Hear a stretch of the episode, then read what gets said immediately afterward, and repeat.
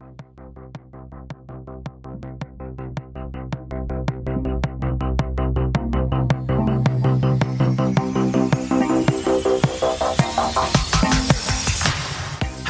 herzlich willkommen hier, den Longtake Podcast, Folge Nummer 137. Mein Name ist Lukas Bawenschik und für die triumphale Rückkehr des Podcasts nehmen wir uns extra für all die treuen Hörer da draußen dem am wenigsten geforderten Thema überhaupt an, dem kanadischen Experimentalfilmer Isaiah Medina, seinen zwei Kurzfilmen Semi-Auto Colors und It Is What It Is und seinen Langfilm 8888 und Inventing the Future. Dazu habe ich mir einen Medina-Enthusiasten und Kenner eingeladen. Jan-Erik Thomberg schließt gerade sein Studium der Filmwissenschaft an der Friedrich-Schiller-Universität in Jena mit einer Masterarbeit über Paul W.S. Anderson ab. Hallo Jan-Erik, wie geht's dir? Mir geht es sehr gut. Ich freue mich sehr auf die Aufnahme und vielen Dank für die Gelegenheit, mit dir über diese Filme zu sprechen. Na, ich habe mir gedacht, man findet nicht so wahnsinnig viele Leute, die von sich sagen können, dass sie in irgendeiner Form Fans oder begeistert sind von Medina. Allgemein habe ich immer noch das Gefühl, Experimentalfilme, Avantgarde-Filme, das ist etwas, das im Podcast, im Filmpodcast-Bereich, gerade in Deutschland, eigentlich gar nicht stattfindet. Und jetzt, wo ich die meiste meiner Podcast-Energie bei Cuts eigentlich aufwende, kann Longtake für mich so ein Projekt werden, wo ich das beleuchte, was anderweitig bislang noch nicht wirklich Platz gefunden hat. Und ich finde, Medina ist ein gutes Beispiel dafür. Wie gerade schon gesagt, schreibst du gerade noch oder hast du deine Arbeit über Paul W.S. Anderson schon fertig? Nein, ich sitze noch dran, plane aber sie am 8. März, das ist momentan geplant, abzugeben. Ich bin jetzt gerade dabei, also ich werde zwei Filme von Paul W.S. Anderson in meiner Masterarbeit besprechen. Äh, das Kapitel zu dem einen, Pompeii, habe ich schon fertiggestellt und zu dem Kapitel über den zweiten Film, den ich betrachten möchte, die drei Musketiere. Daran arbeite ich gerade. Also ich bin gerade dabei, den Film vorzubereiten dafür, dass ich das Kapitel über ihn schreiben kann, suche Szenen raus, gucke ihn mehrfach. Das ist momentan der Stand. Ähm, genau. Mir scheint Paul W.S. Anderson ja oft so eine Art Faszinosum gerade für den akademischen Bereich oder eine bestimmte Art von Filmenthusiast, Filmwissenschaftler zu sein. Leute, die sonst auch zum Beispiel Menschen wie Isaiah Medina spannend finden. Äh, wo siehst du da den Zugang von jemandem wie Anderson zu, zu dieser Welt, zu dieser Herangehensweise an Kino? Also ich denke, dass sowohl die Filme von Anderson als auch die Filme von Medina auf sehr unterschiedliche Arten und Weisen mit bestimmten Politikbegriffen in Verbindung gedacht werden können. Und da geht es gerade um die Verwendung von künstlichen, synthetischen Bildern. Bei Anderson dreht es sich, äh, in meiner Arbeit beschäftige ich mich vor allem mit der Verwendung von CGI und der Transformation, die das CGI über diese, äh, oder die, die Wirkung, die das CGI entfaltet. Und da geht es mir vor allem darum zu beschreiben, inwiefern hier Politik und Ästhetik miteinander zusammenhängen. Und ich hantiere damit mit, einem, mit der einen Seite, nämlich der Ästhetisierung der Politik, ein Begriff von Walter Benjamin äh, in mhm. seiner... Hängt eng am Faschismus bei ihm. Hängt eng am Faschismus. Auf der anderen Seite mit dem Begriff der Politik des Ästhetischen, geprägt aus der Theorie oder der Kunsttheorie von Jacques Rancière. Und meine These ist sozusagen, dass das CGI in den Filmen von Paul W.S. Anderson zentral dafür ist, um eine Ästhetisierung der Politik und eine, durch eine Politik des Ästhetischen zu ersetzen. Also sozusagen sich von der Ästhetisierung der Politik abzulösen und es in eine Politik des Ästhetischen zu wenden. Und das versuche ich sowohl anhand von Pompeii und der Inszenierung durch das CGI dort, als auch anhand von die drei Musketiere zu beschreiben. Du hattest ja nach der Verbindung gefragt. Und ich denke, dass beide Filmografien sich dadurch auszeichnen, dass sie ein Interesse daran haben, wie politisches Kino, äh, Unterhaltungskino oder Affektkino und Fragen nach Politik, nach ästhetischer Politik zu verknüpfen sind. Also ich denke, das sind auch Fragen, die durchaus bei Medina gestellt werden können. Ein Interesse an einer gewissen Form von Künstlichkeit, einer, einem Arbeiten mit der vorgefundenen Künstlichkeit, mit technologischem Fortschritt, mit der Medialität der Gegenwart ist da ebenfalls zu finden. Daher würde ich jetzt spontan dort die Verbindung sehen. Ja, definitiv. Da sind keine Berührungsängste mit dem Artifiziellen. Ich habe das Gefühl, gerade in der Filmkritik stößt man immer noch wieder auf was heißt ein Dogmatismus, aber eine bestimmte Sehnsucht nach physischer Realität, nach ihrer Errettung, nach den Theorien oder den Ansätzen, die Leute wie Bazin geprägt haben. Das scheint immer noch sehr dominant zu sein und das findet hier definitiv nicht statt. Auch ein klassischer Unterhaltungsfilmer dürfte Medina definitiv nicht sein. Was war denn dein persönlicher erster Kontakt zu ihm? Ich kann das bei mir relativ kurz und einfach beschreiben. Sein Film 8888 oder 8888, er beschreibt ja in Interviews immer, dass er beide Namen verwendet hat das äh, ist ja auch relativ beliebig. Es geht ja auch darum, dass das etwas über Sprachbarrieren hinaus in Teilen existieren kann. Also, dass der individuelle Rezipient sich da irgendwie halt auch den eigenen Titel formen kann. So habe ich es immer bei ihm verstanden. Aber ich konnte diesen Film 2016 irgendwann auf Mubi sehen und danach war mir dieser Name präsent. Der wurde ja auch, glaube ich, gerade so aus dem Festival Circuit, aus der Festival-Saison 2015, 2016 sehr viel besprochen. Und äh, das war mein erster Kontakt und der war erstmal einer von na, ich will ehrlich sein, mit Irritation und Verwirrung, Unvermögen da Sinn zu stiften in diese sehr fragmentierten, sich überlagernden Bilder und Sätze, diese visuellen Welten. Wie ging es dir? Was war dein erster Kontakt mit Isaiah Medina? Der erste Kontakt mit Isaiah Medina bestand eigentlich darin, dass ich viele Texte des Filmkritikers Neil Bahadur gelesen habe. Das hat eine ganze Zeit über die letzten Jahre meine Wahrnehmung des Kinos und die Suche nach Filmen, die potenziell für mich interessant sein könnten, entscheidend geprägt. Medina ist ja mit Neil Bahadur eng verknüpft. Also es ist zuerst dann so gewesen, dass ich Neil Bahadurs Texte gelesen habe, dann auf äh, Neil Bahadurs Film From Nine to Nine gestoßen bin auch ein Experimentalfilm, der formal sicherlich vergleichbar ist, der, der in eine ähnliche Kerbe stößt, der auch politisch mit ihm alliiert ist. Darüber bin ich dann eben auch auf die Filme von Isaiah Medina gestoßen. Die Erstsichtung war dann zusammen mit einem gemeinsamen Freund, beziehungsweise damaligen Freund, wir haben jetzt keinen Kontakt. Jetzt seid mehr. ihr Feinde.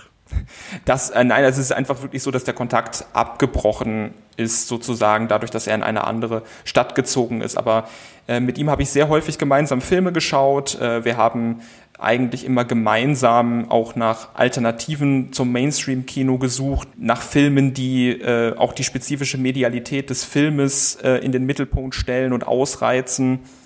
Und dann haben wir halt auch irgendwann, nachdem er diesen Film zuerst gesehen hatte, nochmal den gemeinsam geschaut.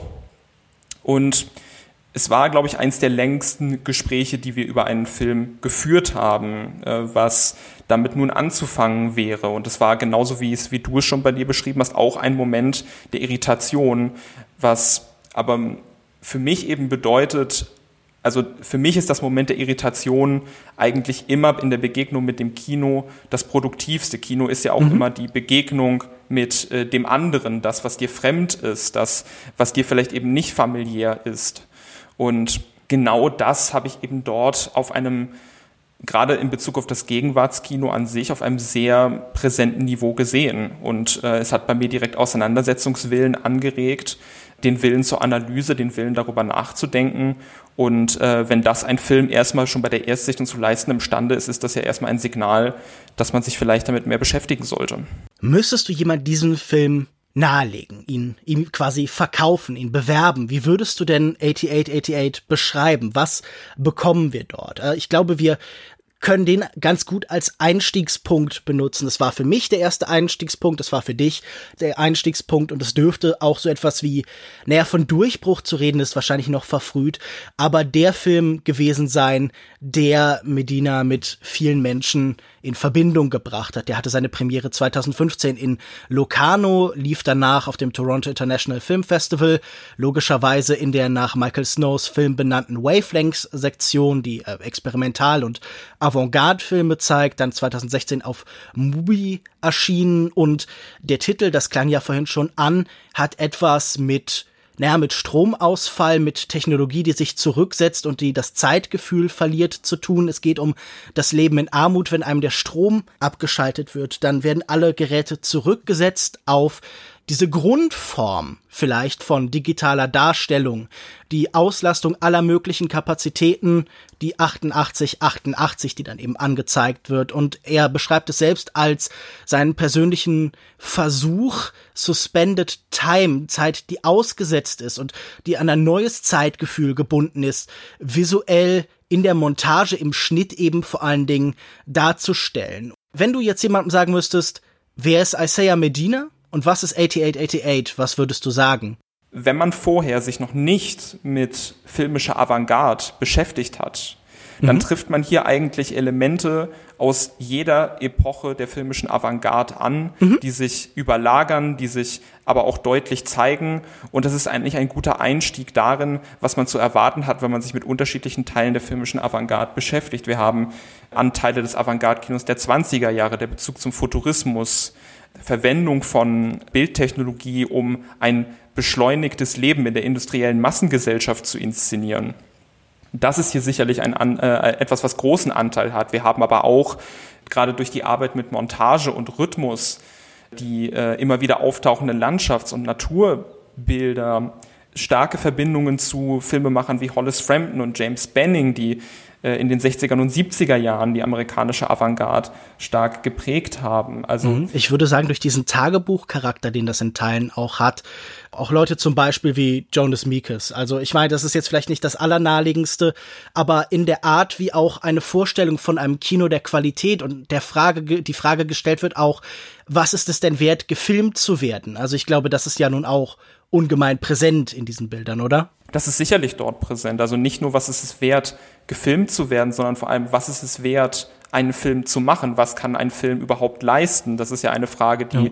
sich immer aufdrängt, wenn man sich mit dem Avantgarde-Kino beschäftigt und auch eine Frage, über die die Filme selbst sehr deutlich nachdenken. Das Flackern der Flickerfilme ist natürlich auch noch präsent in diesen Filmen. Man hat oft das Gefühl, einem Epileptiker sollte man sie äh, mit großer Sicherheit nicht zeigen. Das ist sicherlich auch ein entscheidender Anteil. Das hätte ich auch noch ähm, hätte ich auch noch erwähnt, denke ich. Also äh, gerade äh, wenn man sich zum Beispiel die Filme von jemandem wie Klaus wie Borny, mhm. wenn man die dort daneben stellt, ist das sicherlich vergleichbar. Und äh, in der Verwendung von Soundscapes, äh, synthetischen Sounds, die auf äh, technologische Produktion verweisen, haben wir sicherlich auch Querverbindungen zu Filmen wie Sans Soleil von Chris Marker oder auch La Jetée. Wenn dich aber jetzt jemand fragen würde, der mit diesen Referenzen nichts anfangen kann, wie würdest du es dann beschreiben, wenn nicht nur einfach diese Idee von, von Vorbildern und Inspirationsquellen im Raum steht? Ich würde dann erstmal auf die zentrale inhaltliche Komponente des Filmes eingehen und sagen, es ist ein Film über Armut. Und es ist ein Film, der begreifbar macht, was es bedeutet, für die eigene Wahrnehmung arm zu sein, was es bedeutet für das eigene Zeitgefühl, für die Art und Weise, wie man die Welt sieht. Man wird in diese Erfahrungssituation hineingesetzt und kann sie, dadurch, dass der Film gleichzeitig so reflexiv ist, aber auch in ein Denken um, darüber umwandeln.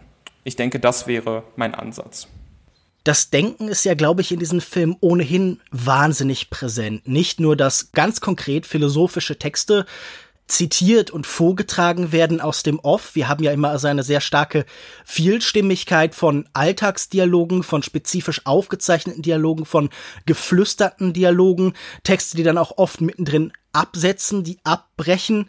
Ich glaube, ein wichtiger Bezugspunkt, den wir hier vielleicht noch einbringen müssten, der allgemein und universell verständlich ist und überhaupt nicht an Avantgarde-Filmemacher gebunden ist, ist sicher dieser seit seinem ersten Film ganz präsente Rap-Bezug. Also dieser Gedanke von äh, diesem Film als, als Mixtape, als etwas, das vielleicht wie beim DJing gescratcht und miteinander verbunden wird. Also gerade in 88, 88 haben wir auch immer wieder ich weiß nicht, ob es eine digitale Nachstellung ist, aber eine, etwas, das sehr daran erinnert an diesen Effekt, der entsteht, wenn so eine eine Schallplatte, die gescratcht wird oder so, so ausläuft, wenn sie endet. Also es ist immer wieder so ein Verbindungston.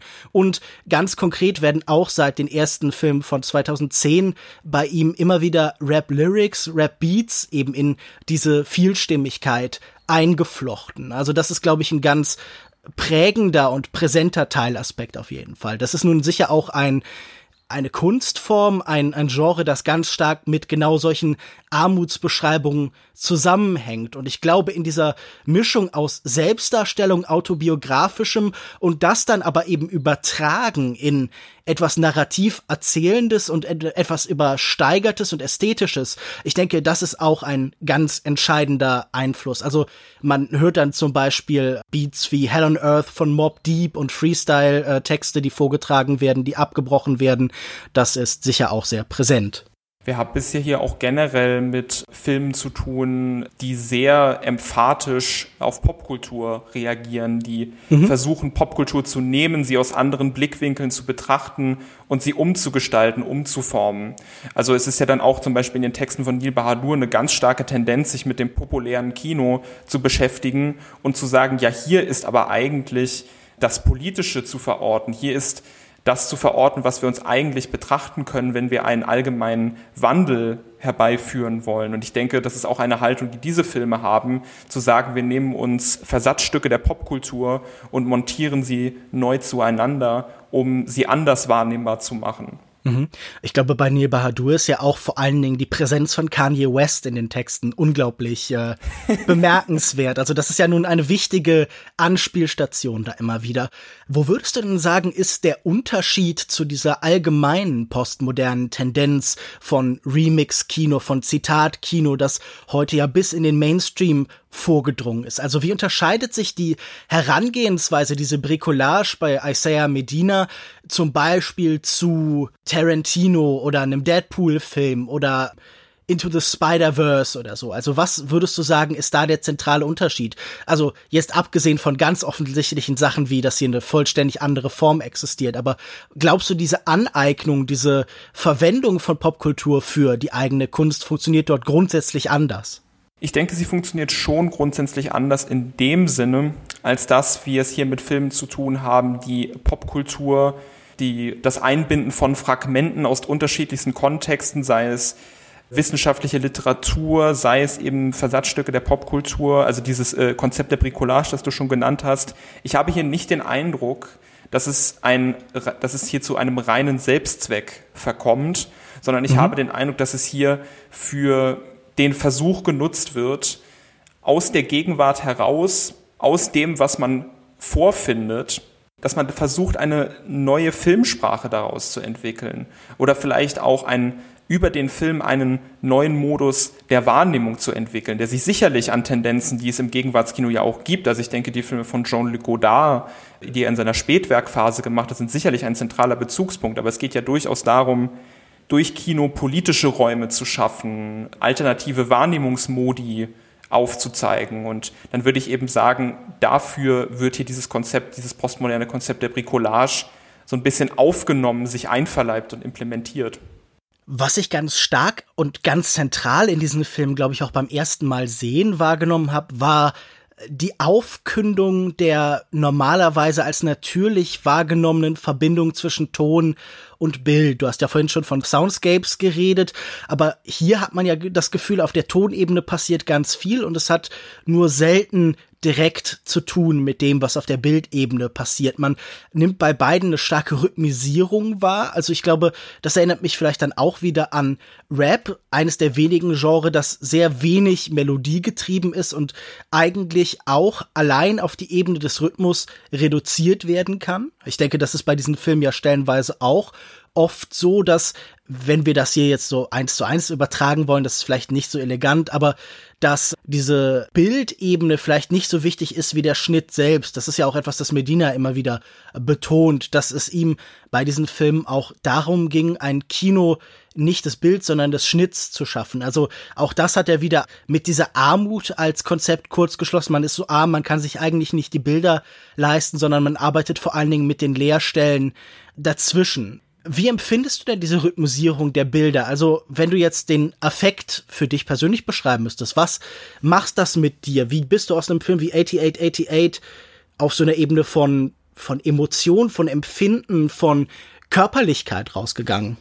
Ich bin aus dem Film gerade mit der Empfindung rausgegangen, unbedingt darüber kommunizieren zu wollen, darüber sprechen zu wollen. Wir haben ja zum Beispiel, und das fand ich dann jetzt bei der nochmaligen Sichtung, die ich gerade erst vorhin gemacht habe, vor ein paar Stunden, interessant, dass äh, der Film ja aufhört mit einer Stimme auf der Tonspur, die gerade zum Sprechen ansetzt und dann bricht der Film ab. Mhm.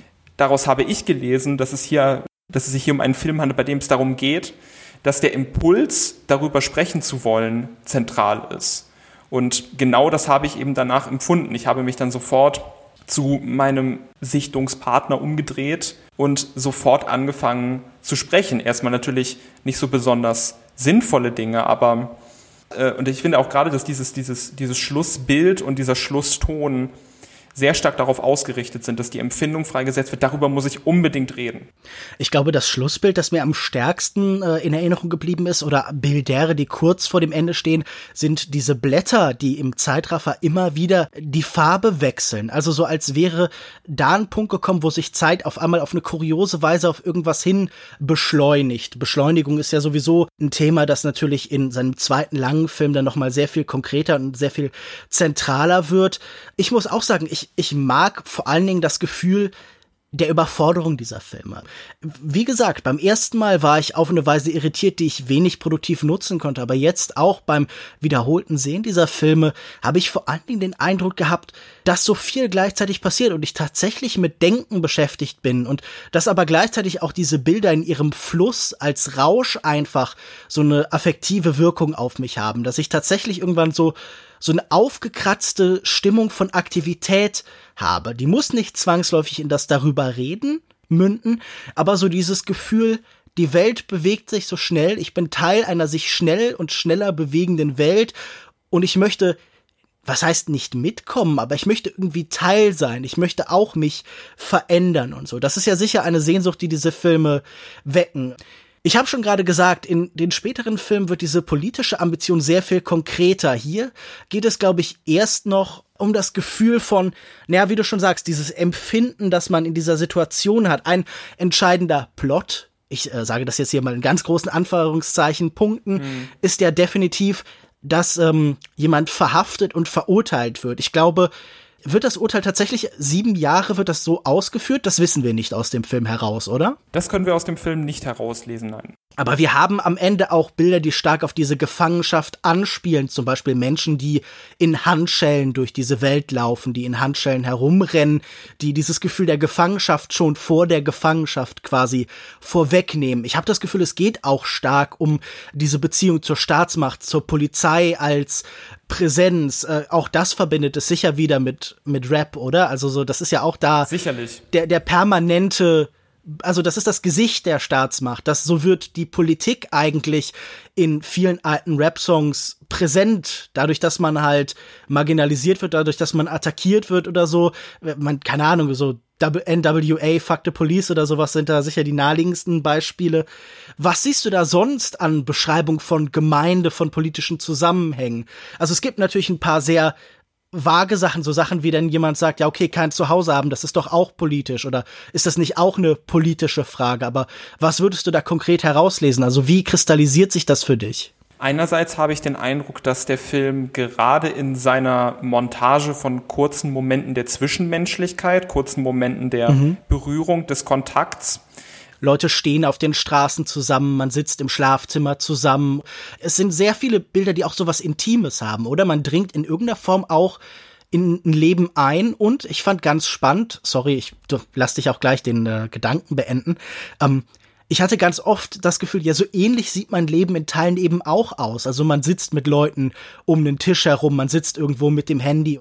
Also ich habe sehr oft so eine starke Nähe zu meiner persönlichen Erfahrung der Welt gespürt. Und äh, das war bei mir definitiv, äh, so jetzt wo ich so drüber nachdenke und jetzt wo du es nochmal in dieser Form äußerst, auch der Fall. Und was bei mir auch eingetreten ist, ist, dass ich den Eindruck hatte, dass diese Filme nicht nur wegen der Dinge, die sie darstellen, der Situation, der Begegnung, mhm. der, des äh, sozialen Beisammenseins, ähm, sich nahe an einem selbst als Mitglied des Publikums anfühlen, sondern dass man auch den Eindruck hat, diese Art von Film ist auch für mich selber zu bewerkstelligen, für mich, für mich selbst machbar. Äh, diese Filme arbeiten ja immer mit dem, was die Filmemacher, was das Filmteam lokal an Möglichkeiten vorfindet in den Orten, an denen sie leben. Und diese Seite ist, denke ich, auch nochmal sehr anziehend, dass man sagt, hier ist eine Praxis zu sehen, die durchaus eigentlich für jeden umsetzbar ist. Also diese Idee, jeder kann eigentlich, und das ist ja dann auch wieder eine sehr emphatische Haltung zur technologischen Gegenwart, jeder kann diese Technologie nehmen, jeder kann damit das im Vorgefundenen nach seinen eigenen Ideen suchen und jeder kann daraus einen Film machen. Und ich glaube, das ist auch so eine zweite Ebene von Nähe, die hier von diesem Film konstruiert wird. Ich könnte das auch selbst tun. Ich finde, es hat, wie so oft natürlich in Experimentalfilmen im Allgemeinen auch immer eine Nähe zur Erinnerung. Also diese Rhythmisierung von Alltag gleicht ja ganz stark unserer Vorstellung von Erinnerung und das wird dann hier eben sehr stark an Technologie gekoppelt. Also es ist ja auch kein Zufall, dass man die ganze Zeit das Gefühl hat, hier bleiben zum Teil noch die alten Darstellungsformen von Technologie, wie wir sie heute im Kino oft haben. Also das heißt zum Beispiel das Abfilmen von Handy-Oberflächen. Das ist ja eine Frage, die ganz viel diskutiert worden ist in den letzten Jahren. So eine Darstellbarkeit von Virtualität, von Digitalität im Kino. Auch die Frage, wie eben bestehende, naja, nicht nur Genreformeln, sondern allgemein Erzählformeln funktionieren, wenn sie in Kontrast oder in Konflikt gesetzt werden auch durch moderne Technologie. Und ich habe das Gefühl, man hat auch so Leute wie Makropoulos, die ja ganz ähnlich so diese Rhythmisierung von Erinnerung eben in die Welt gesetzt haben. Und Godard finde ich natürlich auch, wie du schon gesagt hast, einen sehr logischen Bezugspunkt. Es hat schon so ein bisschen was Cyborghaftes fast, oder? Dieser Gedanke, der natürlich später noch sehr viel klarer artikuliert wird, aber dass diese digitale Technologie, die uns immer und überall umgibt, hier so in die Erinnerung eingeflochten wird und eigentlich in letzter Konsequenz, wenn wir uns diesen Film angucken, der ja eigentlich vollständig digital gedreht ist, oder? Also natürlich hat, sind da auch 16 Millimeter Bilder aus der Vergangenheit und so. Er hat ja, glaube ich, seinen ersten Film Semi-Autocolor auf 16 Millimeter gedreht.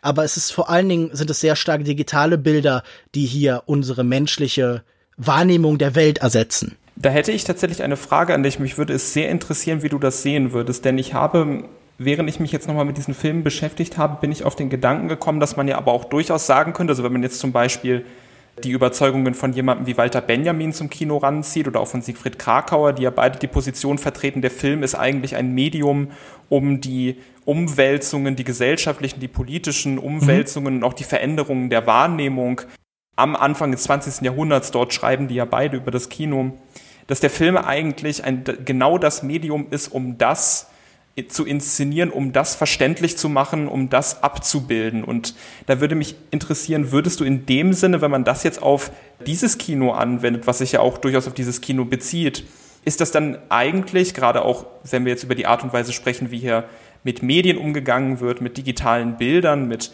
verschiedensten Arten von Oberflächen, Großstadtarchitektur, Straßenbildern, ist das nicht auch zumindest in, auf einer gewissen Ebene ein realistisches Kino? Ich finde den Realismusbegriff immer schwierig, weil wenn wir zum Beispiel eine Schlacht filmen wollen, dann können wir sagen, realistisch ist, das von außen zu betrachten und uns jeden Moment nachvollziehen zu lassen, weil so würde das ein Ausstehender, Außenstehender auch eben wahrnehmen, so ist es tatsächlich passiert. Gleichzeitig wäre aber auch zu sagen, hey, wir nehmen eine sehr wackelige Kamera und eine sehr fragmentierte Form. Genauso könnte das auf einen Realismusbegriff abzielen, indem man sagt, ja, die Überforderung, die Zerstreuung des Bildes und der Wahrnehmung, das ist realistisch wie ein Mensch, das der darin ist, empfindet.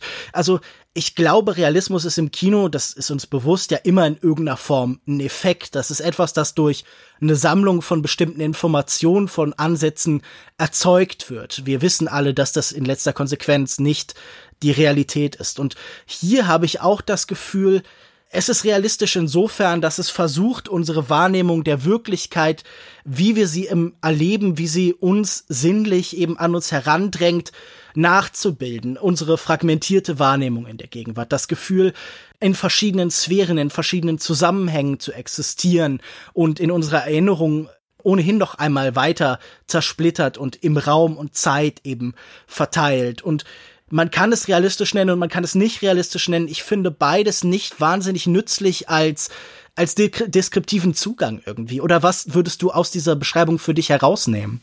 Ich kam äh, auch deswegen auf den Gedanken, weil es ja eine Tendenz der der Avantgarde war, zu sagen, wir versuchen jetzt auch die Kunst aus ihren vormaligen Kontexten herauszulösen und sie radikal mhm. mit dem Leben der Gegenwart zu verbinden. Natürlich, ja. Mit den Umständen. Und dann wäre ja durchaus die Frage, du hast es schon so ein bisschen angedeutet, wäre dann nicht hier sozusagen zumindest von einem gewissen Realismus der Wahrnehmung zu sprechen oder vielleicht mit Realismus in dem Sinne, dass es ein Film ist, der sagt, jede Vorstellung, die wir von Realität haben, ist erzeugt durch mediale Effekte ich finde das immer spannend, dass die sich da, dieser Film sich eben darauf so einlässt, äh, bei auch dem, was an theoretischer, an kritischer Arbeit um dieses Werk herum entsteht von Leuten wie Neil Bahadur, geht es ja ganz oft um diese Idee, äh, die dann auch später immer wieder nochmal präsenter anklingt, dass es eigentlich illusorisch ist, sich auf das Konzentrierte, das Gebündelte, das Physische im Kino zurück zu besinnen. Das ist etwas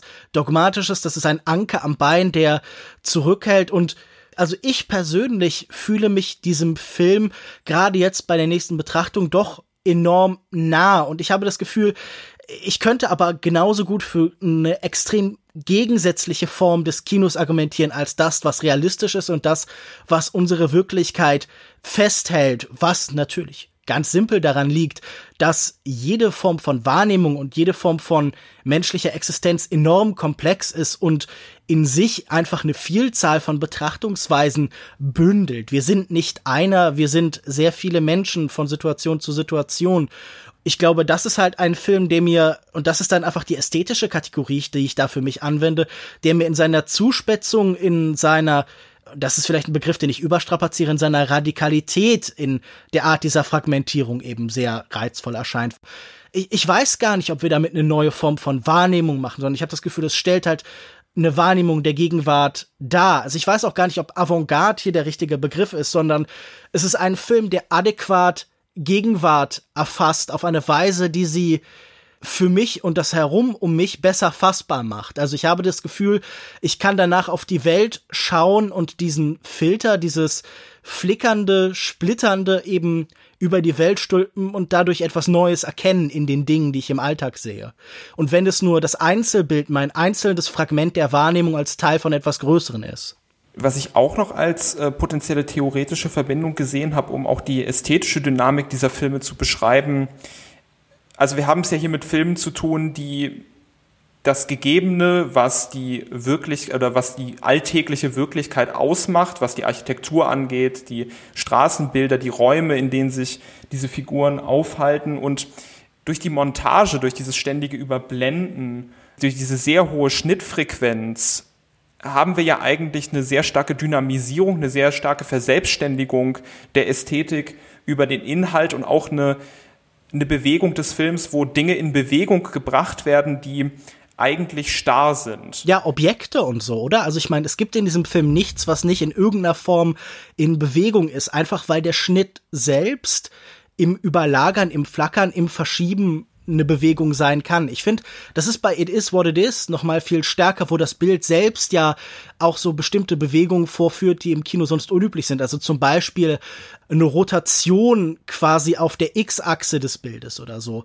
Aber ja, also das ist ein Film, der uns im Endeffekt auch sagt, nichts, was statisch wirkt auf uns in der Wirklichkeit, ist es wirklich, sondern durch die verschiedenen Bewegungen von Raum, von Zeit, von Bedeutung ist eigentlich alles Fluss und Bewegung in irgendeiner Form. Und das ist auch, denke ich, das, was ich äh, in Bezug auf die Ästhetik und auch die politische Art und Weise, diese Filme auszulegen, am anziehendsten finde. Diese Idee, nichts ist starr, nichts bleibt für immer so, wie es ist. Es kann sich, es gibt immer Alternativen, Möglichkeiten, sich über das Gegebene hinaus zu entwickeln, zu emanzipieren. Und ich denke, das ist ein Projekt, was diese Filme versuchen anzuschieben. Ich hätte das auch verbunden mit äh, Jean Epsteins Idee vom Fotogenie. Mhm. Also diese Idee, dass der Film eigentlich keine Unterscheidung trifft zwischen Objekten und Menschen in der Art und Weise, wie sie durch die filmische Technologie vermittelt werden, aufgenommen werden, projiziert werden und dass aber gerade daraus eben eine Verlebendigung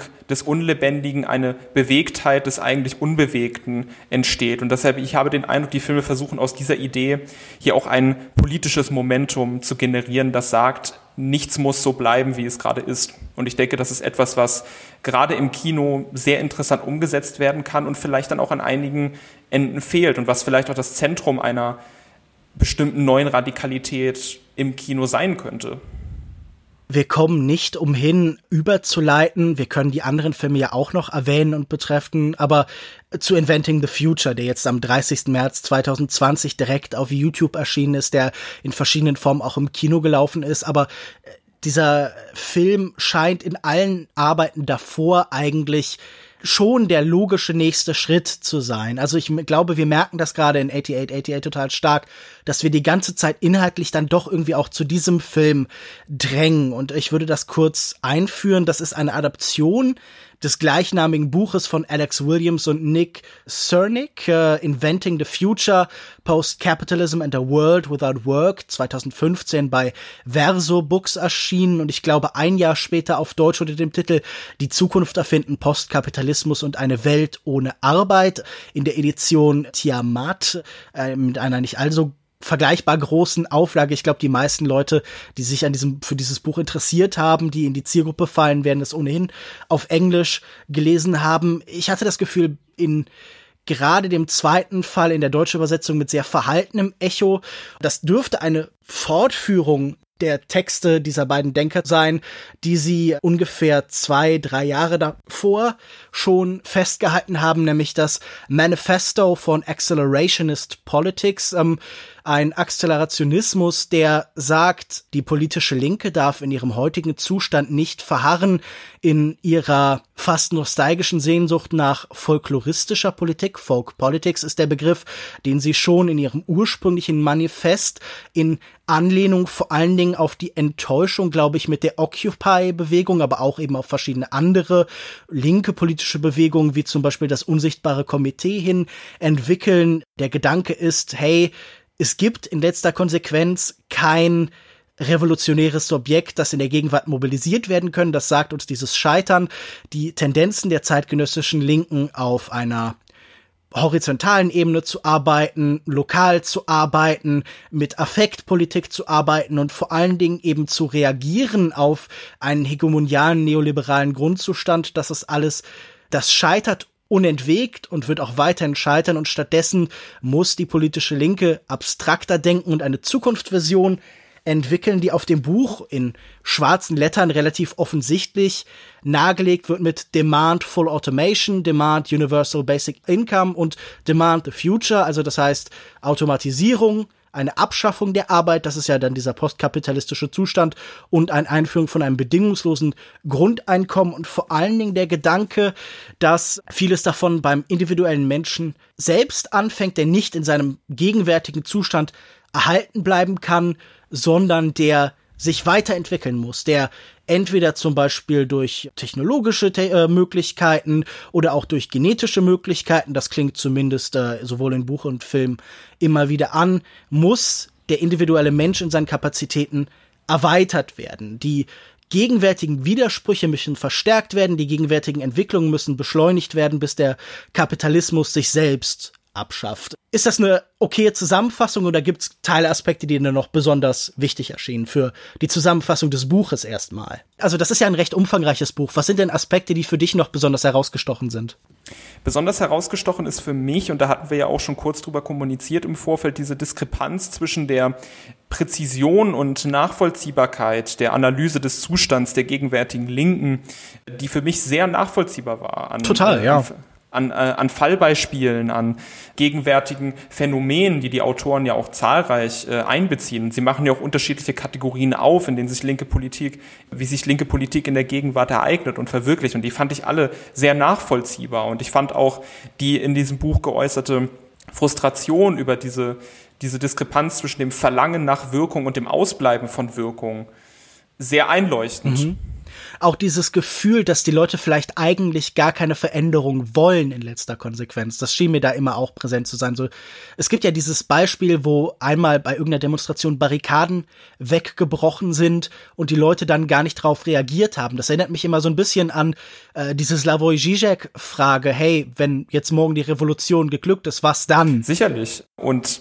das, ist, das sind ja durchaus dann interessante Fragen, die hier postuliert werden, diese Probleme kann nicht alle mitgehen, die kann ich vollkommen nachvollziehen. Und auch ich selber, und ich kann da ja auch durchaus dann offen damit umgehen, bin durchaus sehr politisch links, auch was äh, meine linke Haltung angeht, deutlich vielleicht auch linker als ein großer Teil meiner, meiner sozialen Kreise, in denen ich mich bewege. Und auch diese Art von Frustration, die hier geäußert wird, die kann ich durchaus teilen und nachvollziehen. Und das ist ja, denke ich, auch etwas, was viele potenzielle Leser zu dieser Idee von Politik, die hier vertreten wird, hinzieht. Nur dann kommen eben die politischen Vorschläge, die ja auch konkret geäußert werden. Immerhin gibt es konkrete politische Vorschläge, die hier dargelegt werden. Das ist ja auch etwas, was in in der Manifestkultur, in der sowohl was Filmmanifeste angeht, aber auch politische Manifeste oder Kunstmanifeste im Allgemeinen häufig nicht der Fall ist. Also konkrete Vorstellungen davon, wie über welche Wege die Gesellschaft zu transformieren ist. Nur die sind halt problematisch. Und ich, und ich denke, dass diese Probleme, die es damit gibt,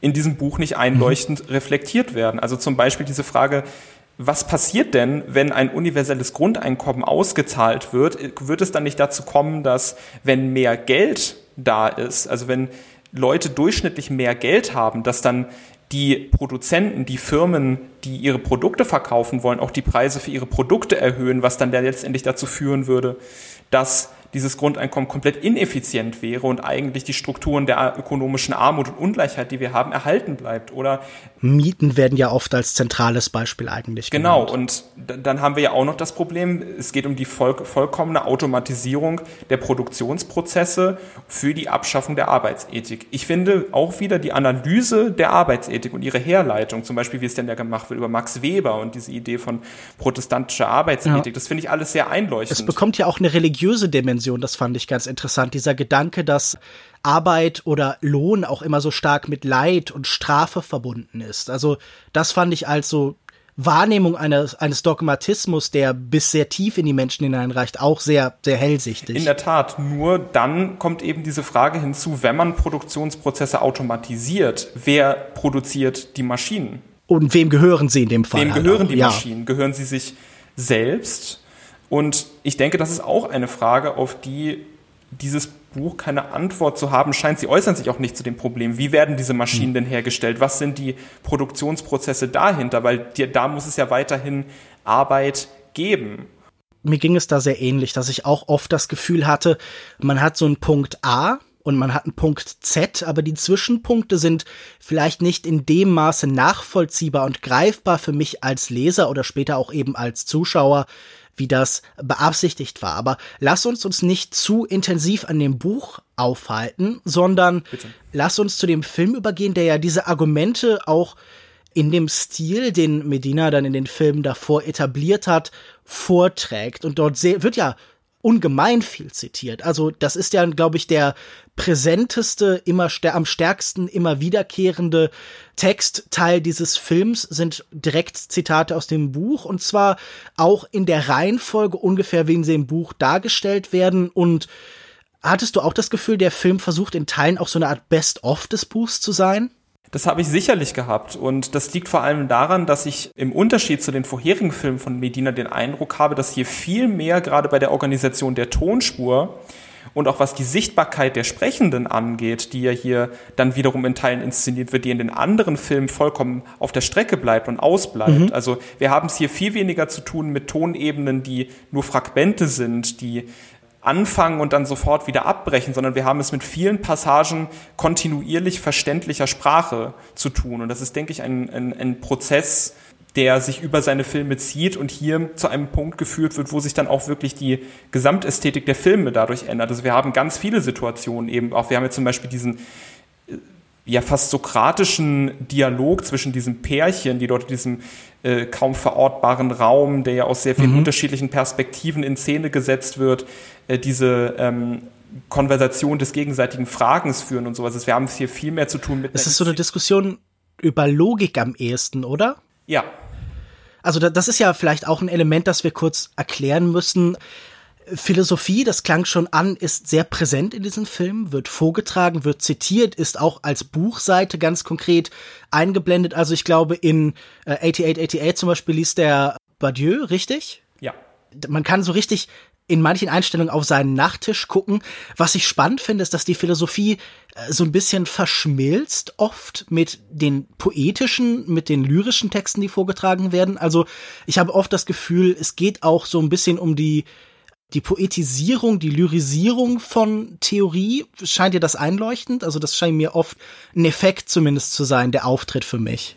Das erscheint mir sehr einleuchtend, aber tatsächlich weniger konkret in Bezug auf Inventing the Future, weil ich hatte vorher in den vorherigen Filmen mehr den Eindruck, der Film sorgt durch seine Montage dafür, dass sich dass man sich über die konkreten Inhalte hinwegsetzt. Also in 8888 wird zum Beispiel, werden die Buchseiten nicht auf Lesbarkeit hin inszeniert. Die Tonebene mhm. wird nicht auf Verständlichkeit hin inszeniert. Und diese Tendenz gibt es in Inventing the Future durch diese Fülle an Zitaten, den Dialog zwischen dem Pärchen oder auch diesem Team, diesem Dreieck dort, was an diesem Tisch sitzt und mögliche politische Vorhaben und Planspiele mhm. diskutiert, das ist da deutlich mehr im Mittelpunkt. Also ich denke, diese Eigendynamik, die ja auch verbunden ist mit einer Lyrisierung der Theorie, die ist hier zwar immer noch vorhanden und äh, wird auch im Laufe des Films wieder durch die Erhöhung der Schnittfrequenz und der mhm. Menge an Bildern und auch der dieser Unterschied, dieser ganzen unterschiedlichen Stilmittel wieder verstärkt, aber sie ist nicht mehr so stark vorhanden.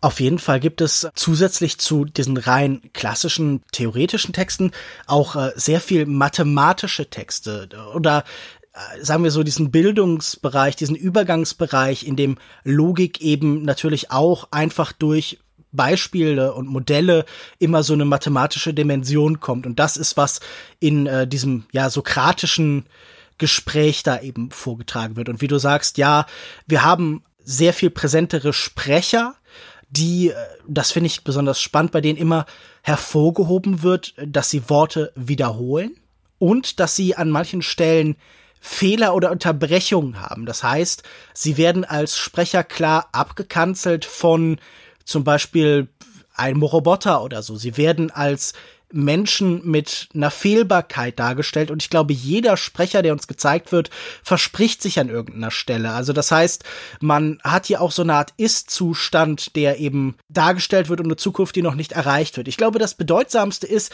dass äh, er mit seiner Form hier eine klarere Agenda findet, denn ganz stark handelt Inventing the Future ja von dem Freisetzen menschlicher Kapazitäten. Der neue Mensch, könnte man sagen. Also diese Idee der Avantgarden der 20er Jahre ja auch. Genau, und er versucht mit dieser Gleichzeitigkeit, mit der Überlagerung, mit einem Multitasking, äh, das äh, menschliches Vermögen sicher übersteigt oder zumindest meins an vielen Stellen. Ich habe an vielen Stellen nicht zwei oder drei Gesprächen folgen können.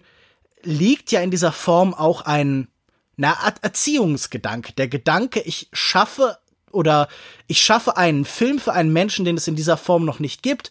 Vielleicht werden Menschen in 10, in 20, in 30 Jahren diesen Film sehen können und überhaupt keine Probleme mehr damit haben, weil er so auf eine fragmentierte Wahrnehmung, auf eine Simultanität der Wahrnehmung. Das ist zum Beispiel, ich glaube, Simultanität ist ja bei Godard ein ganz wichtiges Thema, oder? Dieses, diese Gleichzeitigkeit Sicherlich. als, als Form von politischem Denken, das ist bei ihm sehr stark eingeschrieben. Also ein Mensch, der zu diesem Denken viel stärker erzogen ist. Wie fühlst du dich damit, dass dieser Film aus dir einen neuen Menschen machen will? Oder hast du das Gefühl, das ist überhaupt die Intention? Ich denke, das ist sicherlich äh, die Intention zumindest, das Potenzial für ein neues Menschenbild zu entwerfen. Also vielleicht keinen konkreten neuen Menschen, aber durchaus eine neue Vorstellung davon, was Menschlichkeit bedeutet. Und das ist für mich auch mit politischen Vorhaben oder philosophischen Strömungen verbunden, die und da muss ich dann auch kurz persönlich werden, die mir persönlich unangenehm sind, wie mhm. Fragen nach Posthumanismus oder wenn man jetzt sich die Inszenierungsweisen anguckt, habe ich mich auch gefragt, ist das nicht eigentlich, und das habe ich mir auch bei dem Buch gefragt, ist das nicht eigentlich, also so wie, so wie ich mich bei dem Buch gefragt habe, ist das nicht nur eine Verbesserung des gegenwärtigen Kapitalismus, so habe ich mich bei diesem Film gefragt, ist das nicht eigentlich nur eine Reproduktion der Ästhetik des kapitalistischen Realismus. Und mhm. Ich bin mir da nicht sicher, wie ich auf diese Frage selbst antworten soll. Denn was ich an dem Film sehr schön finde, und das ist, finde ich, auch an den anderen Filmen von Medina sehr schön, dadurch, dass die Bilder anfangen und sofort wieder abbrechen und ins nächste Bild übergehen. Oder dadurch, dass wir häufig nur angeschnittene Gebäude sehen und nicht in ihrer, die nicht in ihrer Ganzheit sind, verweist der Film immer auf ein, das, das, was außerhalb von ihm liegt und stellt auch beim, beim Zuschauer ein Verlangen nach dem Außerhalb dessen her oder nach einer Weiterführung dessen, was hier in Ansätzen vorhanden ist. Aber Gleichzeitig gibt es dann zum Beispiel, was kommt ja hier auch noch dazu, diese Animationen, diese sehr synthetischen, mhm. makelfreien Animationen, die dann aber auch wiederum durch die Montage zeitweise äh, fragmentiert werden, mit anderen Bildern überblendet werden. Aber wenn man sich jetzt gerade. Was sehen wir denn da kurz? Das sollten wir vielleicht ganz kurz erwähnen. Es geht einmal um so Brutkästen, oder? Also es geht um so Züchtungsstationen von Menschen, es geht um genau. so futuristische Räume, die so ein bisschen nicht so eine Apple-Ästhetik haben, aber definitiv was sehr Glattes, also zum Beispiel so große Smartphone-artige Fenster, durch die man auf einen Weltraum oder auf eine neue Zeit schaut. Auch Medina selbst blickt da irgendwie in so etwas futuristischen Räumlichkeiten in die Welt. Gibt's noch Sachen, die dir besonders bemerkenswert erschienen, so als na, als Visualisierung in Teilen eben auch von der angestrebten Zukunft? Also wir haben ja dann noch diese immer wieder auftauchende rote Figur vor einem abstrakten Rasterhintergrund, mhm. äh, die ja äh, auch dann auch immer wieder, das fand ich auch sehr interessant als ästhetischen Reflex, wenn dann wieder auf, dem, auf der Ebene des Voice-Overs gesprochen wurde, wird immer wieder das Bild eingeblendet von der Figur in so einer Art von Dreiviertelprofil und das Ohr bewegt sich rauf und runter ja. in so einem wo dann so eine Art von Empfangen des äh, Signals der Sprache oder der vorherigen Bilder auch angedeutet wird. Also das kommt sicherlich noch dazu. Und diese Figur ist ja dann auch teilweise frontal in einer Pose abgebildet, die ja an das Menschenbild von Leonardo da Vinci erinnert und sicherlich auch aktiv darauf anspielt. Nur dann eben mit dieser sehr synthetischen, äh, teilweise abstrakten Ästhetik, die sehr stark auf ihre makellose Oberflächlichkeit hin verweist und auch damit ich kann zwar diesen Vorwurf nicht ganz nachvollziehen, aber ich habe ihn zum Beispiel in einem kurzen Letterbox-Text gelesen, dass diese Idee vom Synthetic Freedom, die Animation inszeniert ja dieses Synthetische sehr stark, mhm. hat das nicht aber auch so eine zum Beispiel der Futurismus ist ja auch in seinen, auf die sich dieser Film bezieht, ist ja auch in seinen Tendenzen dann später in diese Richtung gegangen. Ja, klar, die sind Faschisten geworden. Genau, also hat das nicht auch so eine Vorstellung von faschistischer Ganzheitlichkeit? Es ist fast so eine Subjektauflösung, oder? Im Kapitalinteresse, alles wird Daten, alles wird Strom, der Mensch wird maschinisiert, aber auch algorithmisiert und löst sich dann auf und ein Kapitalsystem, das das Interesse hat, sich immer weiter selbst zu beschleunigen. Das eigentlich, das ist sogar das Gruseligste, was hier so als Gedanke oder als Alternative, als Bedrohung na, zwar noch aufgemacht wird, aber was der Film dann doch irgendwie für mich in seiner Ästhetik fast manchmal so ein bisschen zu bejahen scheint, ist, dass nur noch Maschinen miteinander kommunizieren, dass eigentlich der Mensch irgendwann in seiner Körperlichkeit überflüssig erscheint. Das war auch irgendwie mein Gedanke. So diese Beschleunigung, die muss doch irgendwann den menschlichen Körper und diese Widerständigkeit auflösen. Also es gab ja diesen Gedanken in diesem Film und im Buch, es gibt keine Essenz von Menschlichkeit. Ein sehr anregender Gedanke, würde ich sagen. Na, natürlich. Und ich habe mich dann natürlich auch sofort gefragt, so was würde ich als inhärent menschlich ansehen. Und ich habe dann auch gemerkt, dass so Argumentation mit Natürlichkeit bei mir oft auf einen starken Widerstand stoßen, weil zum Beispiel ich das als politisch rechte Argumentation kenne gegen, was weiß ich, Homosexualität. Das ist unnatürlich. Gleichzeitig ist aber auch bei mir immer ein Unbehagen. Irgendeine Form von Menschlichkeit muss beschützt und bewahrt werden. Aber ich frage mich, inwieweit das einfach nur genau dieser Dogmatismus ist, der hier angesprochen wird. Ist das die Kurzsichtigkeit, also die, der, der politischen Linken, die er bemängelt, die wir nochmal einfach in anderer Form ausstellen? Das ist eine sehr interessante Frage und genau diese Frage habe ich mir auch gestellt. Gleichzeitig teile ich genau das Unbehagen. Dadurch, dass diese Frage dann auch wirklich an mir genagt hat, reproduziere ich damit die in dem, in dem Buch und auch innerhalb dieses Films bestehenden Zustände ich bin aber dann auch dafür zu sagen, dann immer den Blick sozusagen auf die ästhetische Konstruktion des Films zu lenken und zu sagen, was ist denn da noch vielleicht zu sehen? Denn zwischen dieser ganzen Ansammlung von Bildern, unterschiedlichsten Arten der Ästhetik, der Montage, der ähm, affektiven Ansprache, da ist für mich eine sehr interessante Dynamik drin, die eigentlich darauf hinausläuft zu sagen, wir können nicht nur denken oder nur handeln. Wir können nicht nur Affekt machen oder nur analysieren, sondern wir müssen denken und handeln und Affekt und Analyse auf eine Art und Weise zusammen, zusammenbringen, um zu sagen, und das habe ich ja schon gesagt, also die Art und Weise, wie die Bilder inszeniert werden, so wie sie anfangen und abbrechen, ineinander übergehen, einander überblenden, da wird immer auf das außerhalb dessen was wir sehen, verwiesen. Und ich denke, es ist die große Leistung dieser Filme aus der ästhetischen Perspektive, immer auf dieses Außen zu verweisen und auch die Alternative zu dem, was wir unsere Gegenwart nennen, ökonomisch, politisch, überhaupt im Rahmen des Fühlbaren und Denkbaren zu halten für das Publikum. Also ich habe überlegt, muss dieser Film überhaupt im Widerspruch stehen zu zum Beispiel Slow Cinema, das ja eine sehr viel stärkere visuelle Konzentration uns anbietet, eine Wirklichkeit, die auf ein langes Betrachten, auf ein klassischer im Sinn der Argumentation naturalistisches Bild der Welt, der eine physische Realität als gegeben und erfahrbar irgendwie begreift.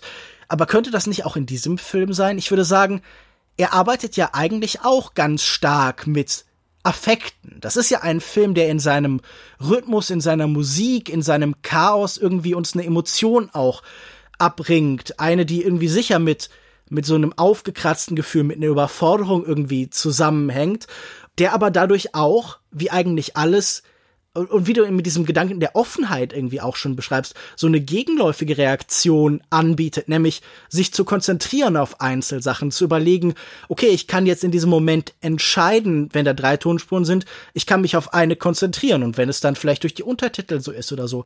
Also ist es nicht auch eine Herausforderung zu sagen, dass die Sachen, die diese fragmentierte Welt um uns herum eben mit uns macht, dass die uns so deutlich und so herausgearbeitet ausgestellt werden, dass wir sie auch, ja, wie schon gesagt, so als, als eine Möglichkeit zu lernen begreifen können. Können wir nicht gerade mit dieser Überforderung hier überlegen, so, was sind die Möglichkeiten in der Welt, seine eigene Wahrnehmung zu konzentrieren und diese Überforderungsmaschinerie, diese Medienkarambolage, dieses Medientovabo, das immer auf uns einprasselt, sich dem entgegenzusetzen, indem wir das in noch stärkerer Form schon erlebt haben. Also nach dem Film kommt einem die Wirklichkeit ja vielleicht ruhig vor. Zum Beispiel, was mir dann in den Sinn kommt, ist, also statt neuer Mensch, anderer Mensch, statt sich der irgendwie Gegenwart zu entziehen, ist es doch auch vielleicht besser, sie in der Art und Weise, wie sie besteht, wahrzunehmen, um mhm. dann zu schauen, wo sind die Möglichkeiten aus ihr heraus, aus ihren Strukturen heraus zu operieren. Wie kann man diese Strukturen umstellen, sich der Wirklichkeit stellen? Ich glaube, das ist das, was das Publikum, äh, das ist die Situation, in die das Publikum hier ganz zentral gesetzt wird. Und ich denke, da sehe ich auch zum Beispiel wiederum Querverbindungen. Das hatte ich jetzt vergessen zu nennen, direkt am Anfang, was die Bezugspunkte angeht, nämlich zu dem Kino von Sergei Eisenstein. Das denke ich hier sowohl ästhetisch als auch theoretisch rezipiert wird. Äh, wenn wir jetzt uns zum Beispiel die vertikale Montage auf der Tonebene oder auch die Verwendung von Assoziationsmontagen, die ja hier dann auch nochmal mitteln andere, äh, anderer Richtung des Avantgarde-Kinos radikalisiert werden. Äh, ich denke aber auch bei Eisenstein steckt ja diese Idee drin, dass Filme sich immer eigentlich in der Art und Weise, wie sie bestehen, auf ihr Publikum beziehen, die Wahrnehmung des Publikums potenziell umstrukturieren und umformen können. Also da gibt es ja auch diese Idee des sozusagen lebenden Modells, was in dem Prozess der Filmprojektion, der Begegnung mit dem Publikum entsteht. Und ich denke, das ist auch eine Möglichkeit, die diese Filme vielleicht äh, für die Gegenwart aktualisieren. Gleichzeitig frage ich mich aber auch, ob das alles hier so neu ist, wie es sich aufspielt.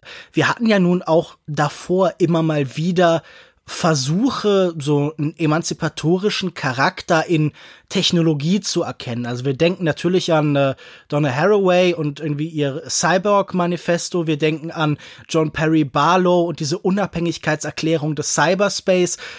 Das sind Bewegungen, die würde ich ja schon als gescheitert ansehen. Also das Internet zum Beispiel ist ja nun nicht der freie, offene, emanzipatorische Raum, geworden, bewohnt von einem neuen Menschen, der unabhängig ist von der Realität, der davor existiert, sondern der ist, wie wir ihn heute betreten, in weiten Teilen kolonialisiert von den Machtverhältnissen der Gegenwart. Also haben die beiden Autoren ja auch in ihrem Buch über Plattformkapitalismus oder ist das nur von einem von beiden? Das ist nur von Cernick, richtig?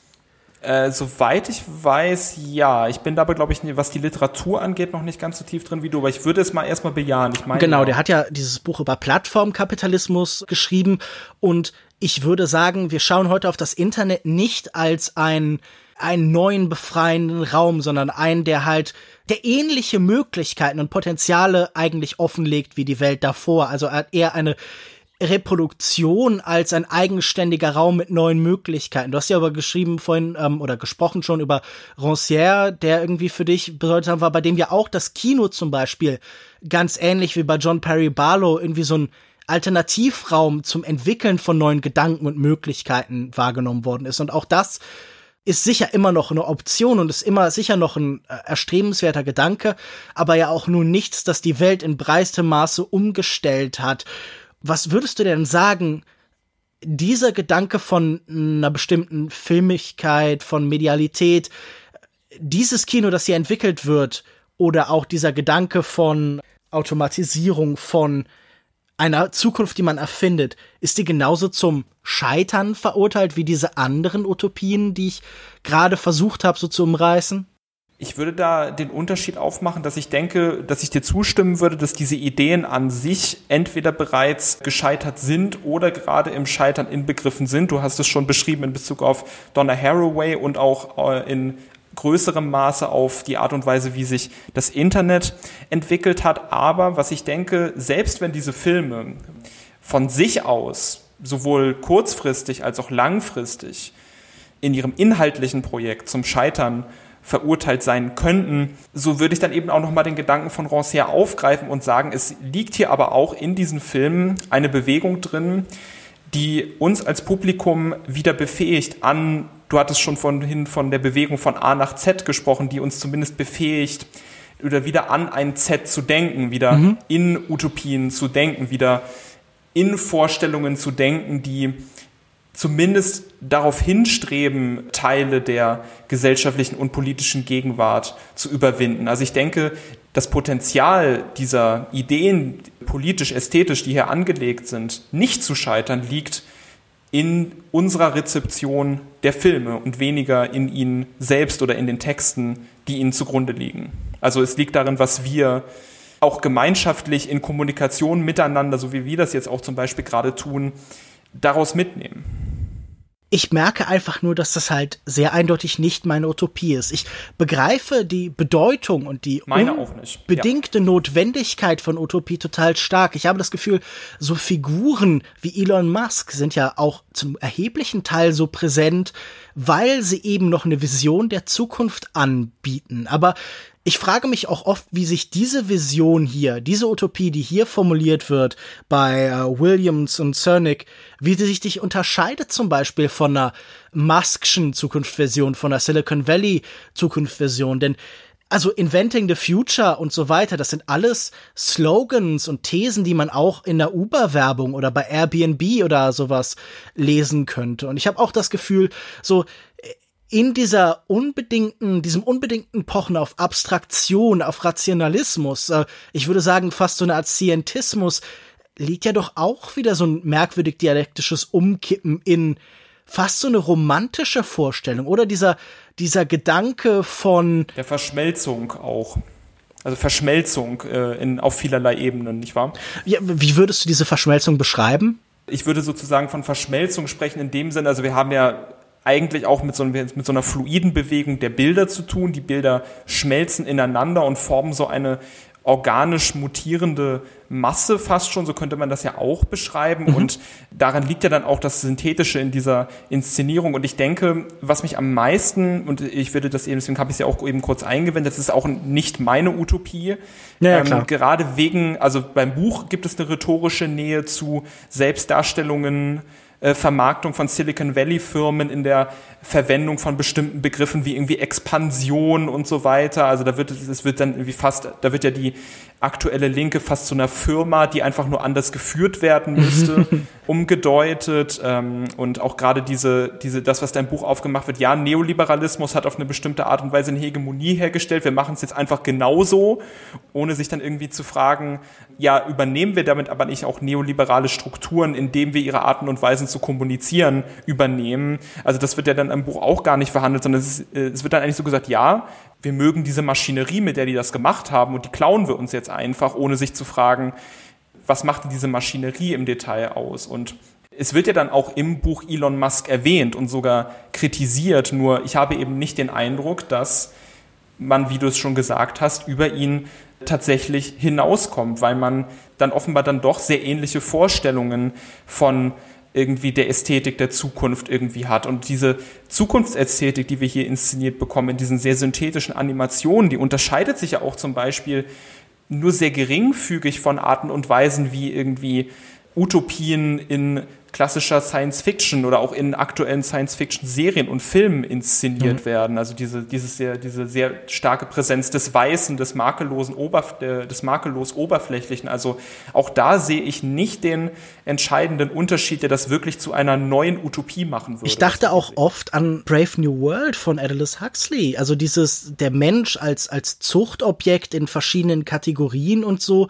Das klang dort ja auch sehr ähnlich an. Das ist ja auch eine der wichtigen Inspirationsquellen dann nachher für Michelle Welbecks Zukunftsromane wie die Möglichkeit einer Insel geworden, der ja auch von einem geklonten Menschen, der in der Zukunft als als Echo vom Echo vom Echo eines Ursprungswesen existiert und in diesen Büchern zum Beispiel sehe ich das als eine wahnsinnig traurige, entfremdete Leere und unmenschlich sinnlose Existenz war. Also es gibt ja auch genug äh, Romane und Geschichten, in denen wir vergleichsweise Utopie, äh, also Dystopien dargestellt bekommen und ich wüsste jetzt halt auch nicht, was diese Utopie hier von der Dystopie unterscheidet. Also mir fehlt da oft so die Diskursmasse oder der Gedanke, der da wirklich die Trennung macht. Ich glaube, was ich für mich da persönlich rausziehen kann, ist, natürlich muss jede politische Bewegung, die äh, irgendwas erreichen will, eine Zukunftsvision haben und natürlich darf sie sich nicht gegenüber jeder Technologie verschließen. Aber das ist dann halt einfach der Unterschied zwischen Kriegsdrohnen und irgendwie besserer dezentraler Energieversorgung oder preiswertigen Medikamenten und Gensaat für Monsanto oder so. Also das sind jetzt Beispiele, die ich in dem Text, glaube ich, im Freitag irgendwie gehabt habe. Das gute Leben war noch nie so nah äh, von genau Raul Selig, der ja auch äh, vor kurzem ah, ja. erst ein viel besprochenes Buch veröffentlicht hat. Und ich, ich glaube, da, da ist ja schon was Richtiges drin zu sagen, man muss halt selektiv und analytisch vorgehen und sich anschauen, was kann man verwenden, was nicht. Man darf nicht in dogmatischen, in automatisierenden Grundverhandlungen irgendwie drinstecken. Und das ist auch, glaube ich, dann letztlich meine Beziehung zu diesem Film. Ich glaube, auch der Film kann sich nicht erlauben, nur halt ein Verlangsamen, ein Konzentrieren der Wirklichkeit voranzutreiben, sondern er muss auf eine Weile in Teilen beschleunigt werden, die uns sinnstiftend sind, die neue Möglichkeiten, die Realität zu betrachten, hervorbringen. Und dieser Film war für mich auch, wenn ich, wie schon gesagt, wie wir beide wiederholt haben mehrfach, äh, auch wenn wir seine Vision nicht teilen, können wir ihn, glaube ich, als ästhetisches Objekt wertschätzen und einfach diese Gleichzeitigkeit von Affekt und Denken, das ist, glaube ich, irgendwie was, was Eisenstein wahnsinnig wichtig war. Du hast Eisenstein ja als Verweispunkt schon genannt. Und mir irgendwie auch als wahnsinnig nützlicher Zugang erscheint einfach zum Kino heute. Diese Frage, wie gehören diese Sachen zusammen? Also das ist ja ein wahnsinnig viel diskutiertes Thema. Überall geht es um Empörung und Überreizung und eine emotionale auf der einen Seite Vergletscherung, ein schöner Begriff, den wir in letzter Zeit oft angewendet haben, und auf der anderen Seite so eine vermeintliche Überempfindlichkeit. Und ich, ich frage mich, ob dieser Gedanke auch bei allen Diskussionen um Fake News und so emotionale Blicke und Wahrnehmungen der Wirklichkeit gerade in der Kunst eben stärker zuzulassen, ob das nicht der richtige Weg ist, die Sehnsucht danach zu verschmelzen. Wenn es einen Cyborg geben muss, dann muss es doch einer sein in uns selbst, der das Denkende und das Fühlende halt irgendwie in einer Einheit zusammenbringt. Das ist, was ich persönlich mir aus diesem Film von Isaiah Medina halt eben herausziehe. Da geht es mir sicherlich ähnlich. Also äh, ich glaube, wenn ich jetzt auch noch zu anderen Ausführungen ansetzen würde, würde ich einiges von dem wiederholen, was du jetzt gerade schon gesagt hast. Also ich denke, das, was ich hier als Potenzial sehe, ist, dass die Kunst oder auch der, der Film oder das Kino oder welcher Ort auch immer, an dem der Film betrachtet wird, wenn man diese Filme schaut, zu einem Ort werden kann, an dem es auf einmal ein emotionales Verlangen nach einem anderen Denken gibt mhm. oder ein emotionales Verlangen nach einer anderen Art und Weise Politik zu machen oder ein emotionales Verlangen danach, überhaupt eine andere Welt wahrnehmen und imaginieren zu können. Und ich denke, das ist eigentlich das, was man auch einer größeren Öffentlichkeit, die hoffentlich dann auch sich mit diesen Filmen beschäftigt, nahelegen muss, ist, dass das hier genau das Potenzial ist, was in diesen Filmen und in ihren vielen übereinander gelagerten ästhetischen Bewegungen, über die wir schon besprochen haben, sicherlich als Wirkung, auf die dann viele Fäden hinlaufen, ähm, drin liegt das sind nun ja auch keine Filme, die von der breiten Öffentlichkeit rezipiert werden, oder? Also ich glaube, mhm. Inventing the Future haben auf äh, YouTube 15.000 Leute gesehen, äh, 8888 glaube ich 35.000 Leute. Das ist für diese Art von Film sicher schon eine ganz solide, eine eigentlich sogar beeindruckende Menge. Naja, mal sehen. Ich, ich glaube, wir können sie zumindest dem Publikum dieses Podcasts auf jeden Fall nahelegen. Sie sind ja alle kostenlos auf YouTube, auf dem Kanal von Isaiah Mendina zu äh, beziehen. Was würdest du sagen, ist der bestmögliche Einstiegspunkt? Wahrscheinlich 8888, oder? Ich denke, es ist durchaus 8888, denn da hat man ja zumindest dann diesen politisch-inhaltlichen Aufhänger, dass man sagen kann, wir haben es hier mit einem Film über Armut zu tun. Und ich denke, gerade wenn man das sozusagen als zentralen Einstiegspunkt anführt, kann es sein, dass da eine Motivation besteht zu fragen, das ist ja interessant, mal zu schauen, wie sich das Avantgarde-Kino mit solchen sehr konkreten Phänomenen beschäftigt und auch eben versucht, seine ganze Geschichte und seine Potenziale auszuschöpfen, um das für die Gegenwart verständlich zu machen und zu untersuchen. Also ich denke, 8888 ist sicherlich der am besten geeignete Einstiegspunkt, um sich dann vielleicht mit Inventing the Future, seinen Kurzfilm oder auch mit den ästhetischen Ansätzen dieser, dieses Kinect-Kollektivs zu beschäftigen. Genau, da entstehen viele interessante Texte. Die erscheinen zu einem erheblichen Teil zum Beispiel bei Mubi über das Notebook, wo sonst liest man Texte noch von Neil Bahadur natürlich auf Letterboxd. Es gibt äh, genau. bei all diesen Leuten auch noch diverse Tumblr-Blogs, in denen ja, ähnlich wie in den Filmen halt ästhetische Artefakte und Fragmente gesammelt werden.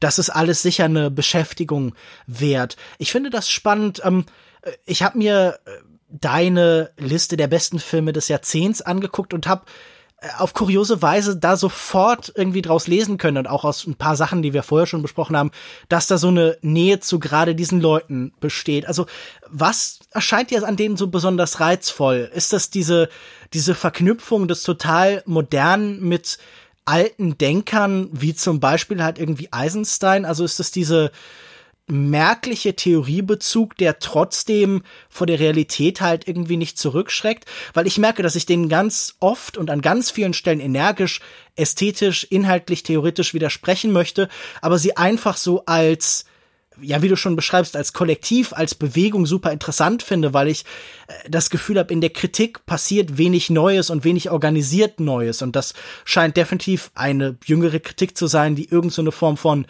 Programmatik hat halt. Das, das fehlt ja heute oft eher. Meine Anziehung zu diesem Projekt, was dort hinter steht, sowohl aus politischer als auch ästhetischer und filmkritischer Perspektive, hat weniger damit zu tun, dass ich damit vollkommen übereinstimme oder es keinen Unterschied gibt zwischen meiner Haltung, die ich habe, und der Haltung, die dort ähm, äh, in Teilen oder vielen Ebenen vorherrscht, sondern es ist einfach nur das, was du schon beschrieben hast, nämlich dieses, diese Impulse, die dort gesetzt werden. Da passiert Weise, was, Texte, gell?